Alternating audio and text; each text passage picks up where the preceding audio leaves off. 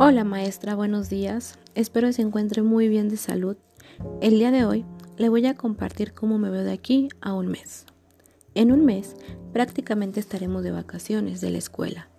Entonces me visualizo más relajada, aunque viendo temas para mi tesis, eso en el ámbito escolar. En el ámbito emocional me veo ya por fin viendo a mi novio, obvio con las medidas preventivas que demanda el COVID no sé, a lo mejor con una reunión con mis amigas que tanto extraño. En lo familiar me voy visitando a mis tíos, a mis primos, a mis abuelitos. En fin, regresando a una nueva normalidad.